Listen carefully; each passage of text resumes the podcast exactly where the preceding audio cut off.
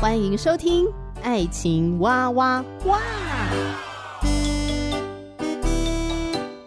我是史哥哥，我是天天妹。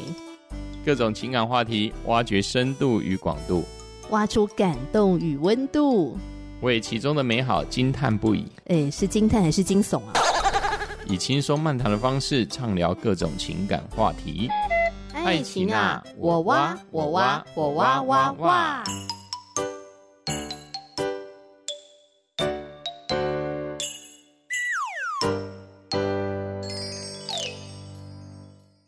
欢迎收听《爱情哇哇哇》，我是天天妹。我们今天要再次一起来读书。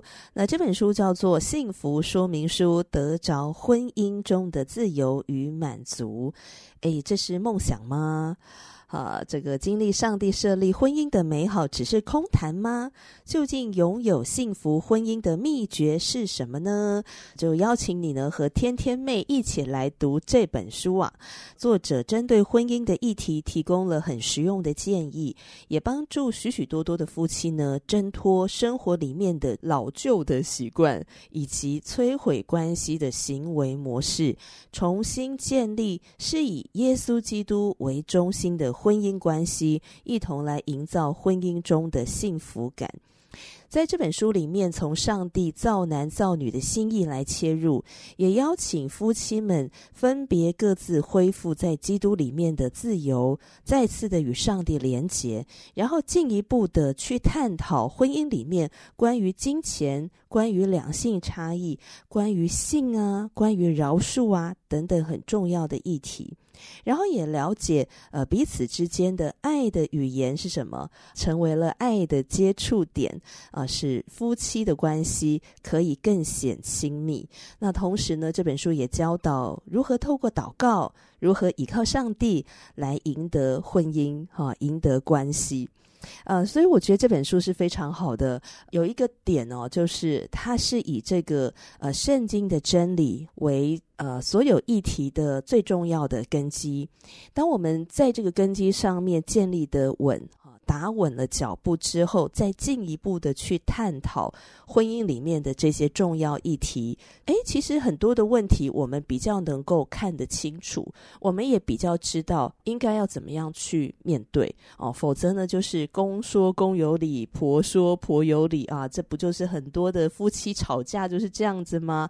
像两条平行线呢，没有交集点啊。但是呢，圣经的真理就是我们的交集点，也是我们站稳脚跟的磐石，所以在这个磐石站立的稳、打稳脚步之后，然后再出发去面对这些问题的时候，诶，反而比较能够知道我们该怎么做。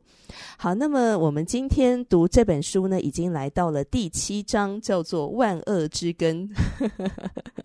诶，对基督徒来说，听到“万恶之根”这四个字，我们很快就知道说，哦，这个就是在讲钱嘛。啊，其实不是在讲钱，正确的说法哦，是在讲贪爱钱财。啊，贪爱钱财，婚姻里面会不会有贪爱钱财所带来的婚姻问题呢？哦，那当然是有啦，不然怎么那么多社会事件，是不是？哦，所以啊，这个万恶之根，哈，贪爱钱财的这种心态，是我们非常要注意的，哦，是我们必须要去面对的。可能每一个人或多或少都会有贪爱钱财的情况，哦，只是可能严重程度不一样，或者有的人很明显，而有的人是隐性，哈，贪爱在心里面，哦，外表看得不太出来。哦，所以这个贪爱钱财啊，圣经说是万恶之根。那人性本恶啊，我们都是罪人呐、在这个罪的驱动当中，诶，或多或少一定会有这种贪爱钱财的情况，所以我们要去面对。好，这本书当中呢，用了一个小故事啊，描述了上帝和我们以及钱财三者之间的关系。这小故事是这样说的，他说很久很久以前呢，在还没有历史记载以前，上帝把十个苹果给了一个男子。当时候这个男子身边没有人吃过这个苹果的滋味，所以他旁边的这些人呢，很愿意用任何的东西来换取这个苹果。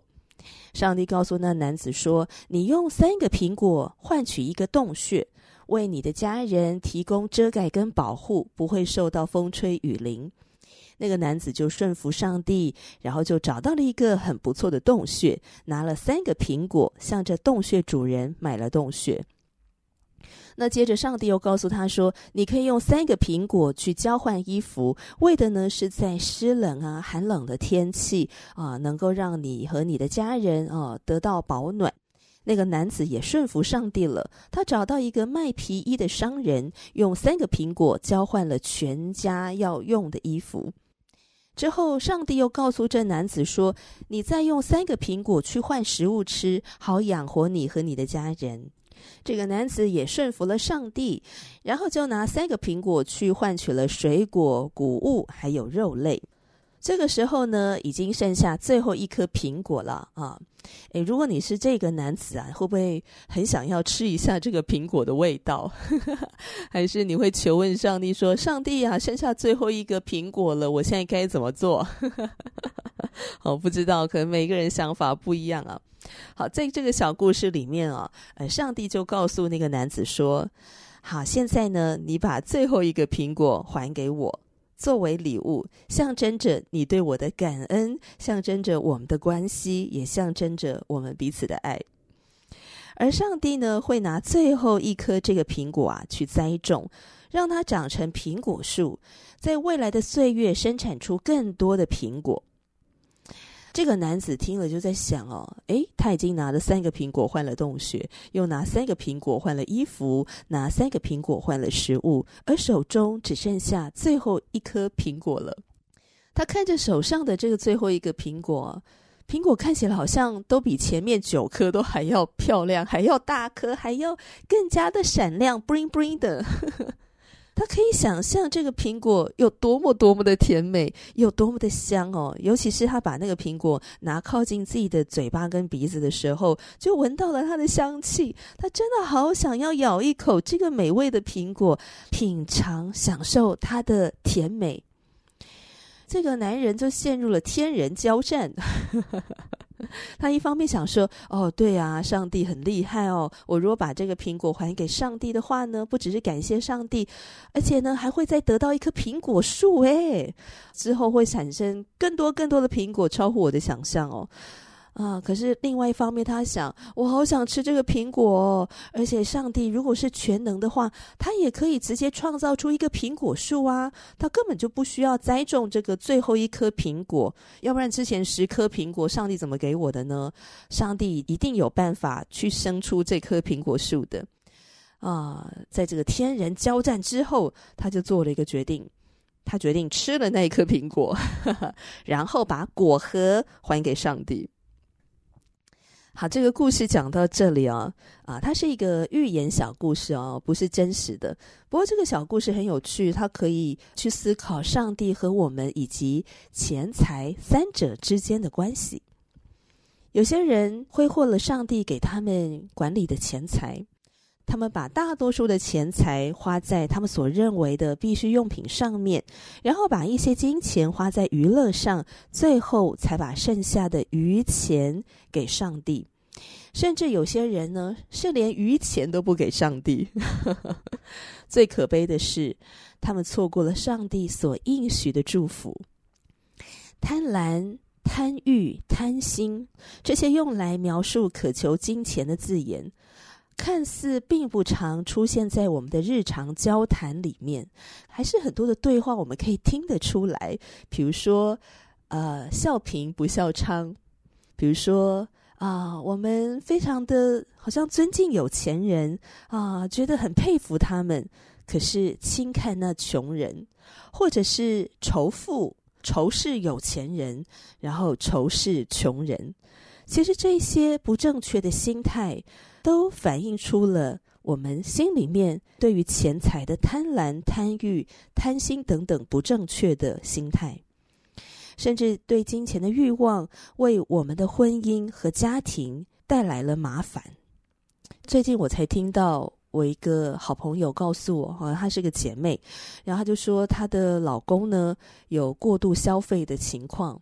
什么叫过度消费？比如说你可能只有赚多少钱，可是你的消费的金额啊、支出啊大过你所能够承担的。老公常常过度消费，而且呢还会偷偷的去过度消费，等到呢纸包不住火了，被他发现，然后老公就说：“好，我愿意跟你坦白啊，讲实话啊，但是你不要生气哦。”好，过度消费的情况，然后刷卡呢，呃，刷到爆，结果导致负债，然后又不好好的去处理负债，不好好的去面对过度消费的问题。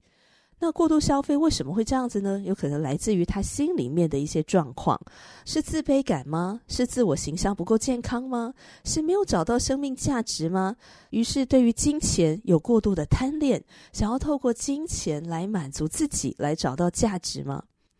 或者有一些人他会过度的投资。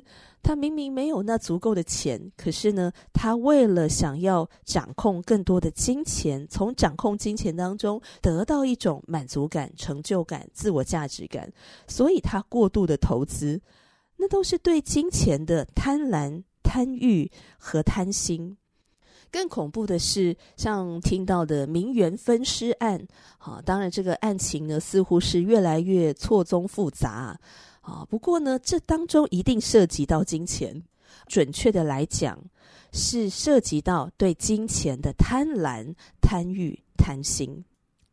这些对金钱的不正确的欲望，会为我们自己的生命、为我们的婚姻和家庭带来非常非常多的麻烦。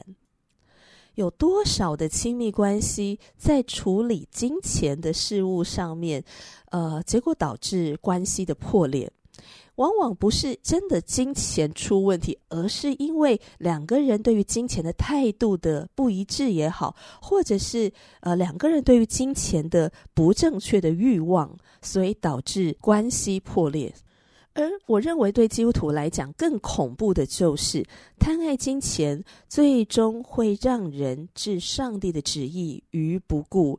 我们将与上帝越来越遥远，甚至我们惹上帝的愤怒。嗯，在格罗西书三章五到六节说：“所以要致死你们在地上的肢体，就如淫乱、污秽、邪情、恶欲和贪婪。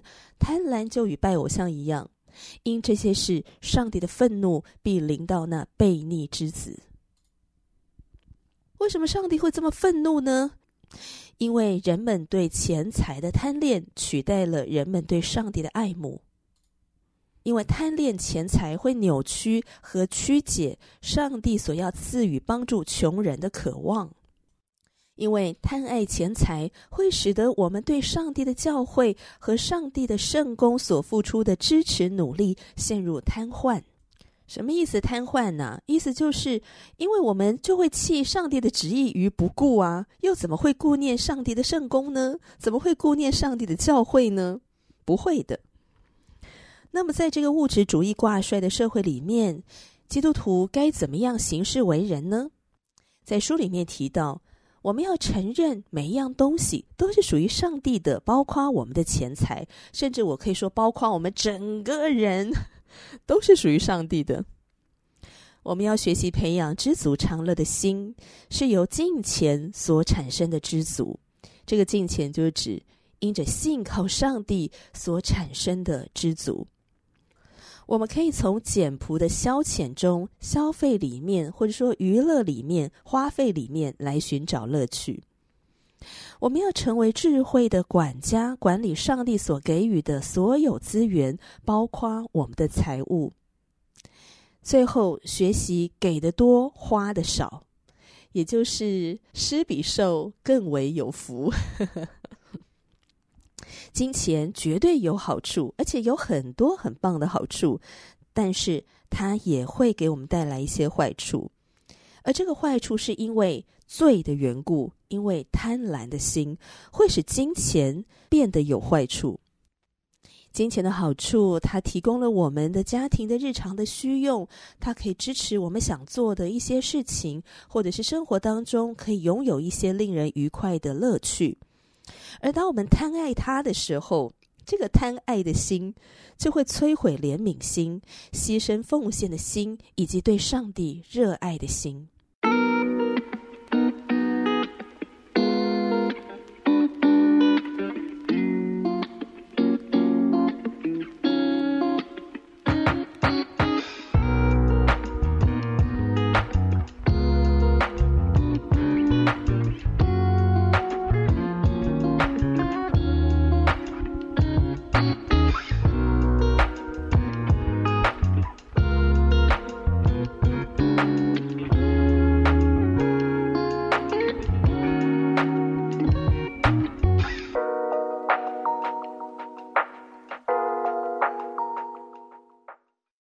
贪爱钱财以及金钱可买的东西，会导致许多的婚姻落入了浩劫。这一点真的不需要惊讶，因为太多的事件都在我们的眼前发生。每个人想要得到自己内心欲求的东西，然后想法子，哦，各种的理由、各种的办法要买到它。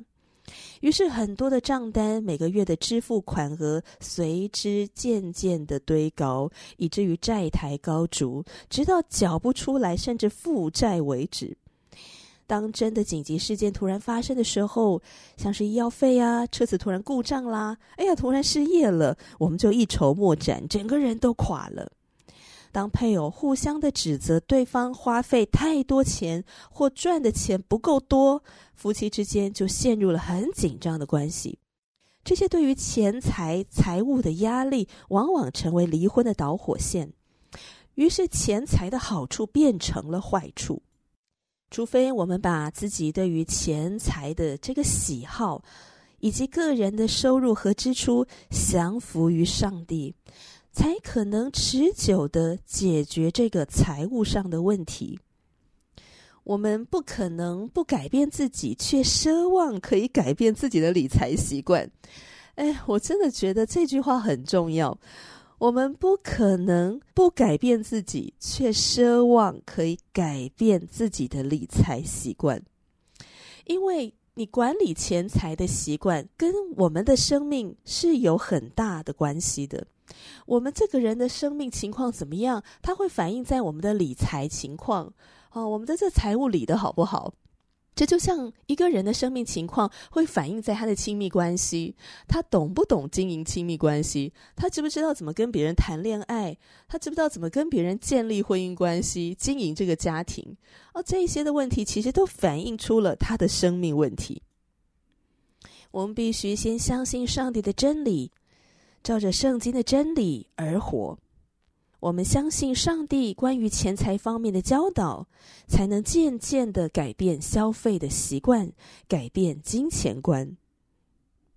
我们必须用财物来尊荣上帝，并且让上帝成为我们生命内在的满足。上帝是我们自我价值感的来源，是我们安全感的来源，不再是金钱。最近天天妹跟史哥哥聊到投资这件事情，因为有一个保险业务员朋友呢，告诉我说啊，他最近透过这个保险的投资，他觉得这个非常的稳健，然后呢，确实让他每个月呢可以定期的配额，呃，一些小额度的哈，让他可以去付一些家里面的呃花费啊等等的。那他觉得这个很不错，所以推荐给我。于是我就跟史哥哥聊到了投资这件事。我们两个呢都不反对投资。我们认为，如果要投资的话，第一个你必须要对你投资的项目有全盘的了解、彻底的认识。可惜大多数的人都没有时间好好的去认识要投资的项目，以及不了解这个市场经济的脉动。大部分的人都不是投资的操盘手。我们只是把金钱交给一个我们好像认为，诶，这个人蛮值得信任的哦，跟他所属的这个投资的公司呢，好像还蛮值得信任的。所以，如果我们没有办法很彻彻底底的全盘的了解自己要投资的项目，那我跟史哥哥会认为，你千万不要做这个投资。而我们得到了一个结论是，天底下没有比投资上帝还要更好的投资。世界经济的脉动瞬息万变，可是上帝永远不改变。跟着上帝走，绝对是你人生中最好的投资。我非常感谢上帝，我跟史哥哥在金钱观，因着基督信仰，因着我们愿意跟随上帝，所以我们能够合一，从来没有因为金钱而吵架。我们可以尊重彼此的消费，也可以尊重当我们要花一笔钱而对方不同意的时候，我们可以同意对方的不同意，我们接纳对方的不同意，我们也尊重对方的不同意。我们必须了解，上帝拥有一切。上帝的经济跟人类的经济两者之间最大的差异就是管家的职分跟所有权。在人类的经济里，人类拥有东西；在上帝的境界里，上帝拥有一切。上帝把这个世界交给我们，而我们应当做一个好管家。在创世纪的一章二十七到二十八节说，上帝就照着自己的形象造人，乃是照着他的形象造男造女。上帝就赐福给他们，又对他们说：要生养众多，遍满地面，治理这地，也要管理海里的鱼、空中的鸟和地上各样行动的活物。上帝拥有一切。他把他所创造的世界交给我们，而我们应当做一个好管家。整本圣经有太多太多的经文都在告诉我们，上帝拥有一切，这个世界是属于他的。在历代志上二十九章十一节说：“耶和华啊，尊大能力、荣耀、强盛、威严都是你的。”凡天上地下的都是你的，国度也是你的，并且你为至高，为万有之首。还有圣经的诗篇五十篇十到十五节说：“因为树林中的百兽是我的，千山上的牲畜也是我的，山中的飞鸟我都知道，野地的走兽也都属我。我若是饥饿，我不用告诉你，因为世界和其中所充满的都是我的。”我岂吃公牛的肉呢？我岂喝山羊的血呢？你们要以感谢为祭献给上帝，又要向至高者还你的愿，并要在患难之日求告我，我必搭救你，你也要荣耀我。像这样的经文实在太多太多了，整本圣经都在告诉我们，上帝拥有一切，这个世界是他所创造的，属于他的。我们的文化教导我们，除了慈善捐款之外，嗯，我们的钱财呢，似乎与上帝毫不相干。我们需要一再的提醒自己，我们所管理的钱财和事物都是属于上帝的，并且我们应当成为一个好的管家。什么是好的管家呢？就是竭力妥善的管理上帝所赐给我们的钱财和一切的资源。当我们要做财务决策的时候，要祷告，寻求上帝智慧的建议，要看一看到底有没有符合圣经的真理。我们要经常的祈祷，感谢上帝，他日用的饮食都赐给我们。我们依靠上帝的供应和祝福为乐。我们当上帝为了教导我们信任他而挪走我们的财务资源的时候，我们仍然学习有知足常乐的心。我们要活出让上帝实际掌管我们钱财的生活。亲爱的听众朋友，我们是不是个慷慨的人呢？有一个牧师跟小男孩的对话是这样的：有一个小男孩问这个牧师说：“牧师啊，我爸爸奉献给你的那一点钱，你要怎么用啊？”哦，这个男孩的爸爸给的不是十一奉献哦，而是小费。其实有些人就像这小男孩的父亲，他们并不是十一奉献，而是给小费。他们不顺服上帝，并尝到了苦果。最糟糕的是，他们错过了上帝要在他们的内心播下慷慨种子。慷慨的人是蒙福的，慷慨的人令人愉悦，他们拥有许多的朋友。慷慨的人是能被信任的，他们是给予者，而不是收受者。慷慨的人是仁慈的，他们伸手救助贫穷和困乏者。慷慨的人不会满脑子想着自己的需要，他们关心失丧的人。慷慨的人从来不会挨饿受饥，他们发现上帝和朋友是自己随时的帮助。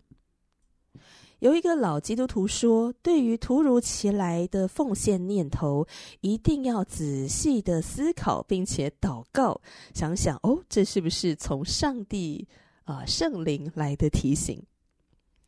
他说：“多年来啊，这个想法一直紧紧的跟随他。他后来渐渐的知道为什么要这样做。”因为捐的乐意的人是上帝所喜悦的。整本圣经十一奉献是奉献的标准指南。十一奉献意味着十分之一归给上帝，连考虑都不用，就马上出来先奉献给上帝。上帝在旧约里有奉献的命令，在新约当中也赞许愿意奉献的人。上帝并不祝福我们保留给自己的。而是祝福我们在他神的国度里面所栽种的种子。你还记得在节目开始前讲到的那个苹果树的 这个故事吗？啊，这个上帝给了这个男子十个苹果，然后花花花用到最后剩下一个苹果。上帝对这个男子说：“把这个最后一个苹果交给我，我会把它栽种成苹果树，之后这个苹果树会产出更多的苹果。”其实我们种什么就收什么。我们想要拥有朋友，就先成为别人的朋友。如果我们渴望感受到爱与被爱，我们也学习主动的去爱人。我们愿意给，我们愿意分享，也就从这个当中有所收获。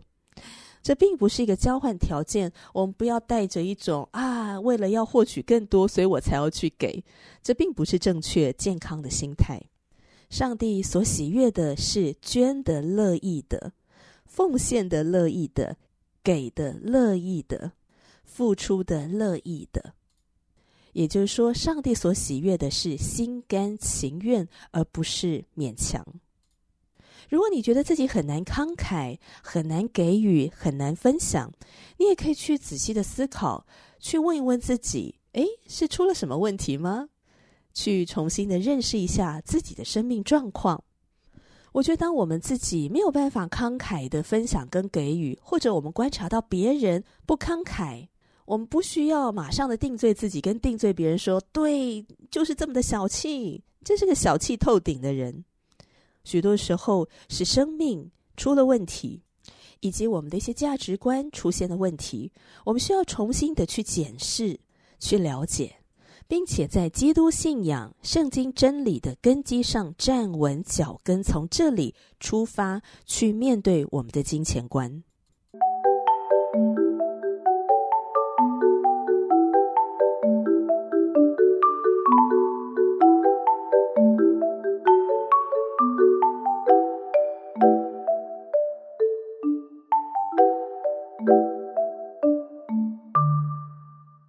最后呢，我想要问听众朋友一个问题啊：你觉得管家职责跟所有权人这两者之间有什么差异？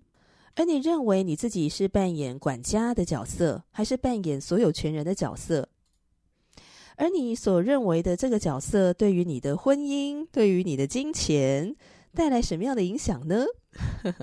希望你愿意想一想这个问题，呃，甚至呢，愿意留言回应给天天妹。谢谢你的收听，最后也非常非常的感谢台湾学员传道会授权给我，能够在节目里面介绍分享这本幸福说明书，推荐给大家。希望我们在婚姻当中得着自由与满足。下次聊喽，拜拜。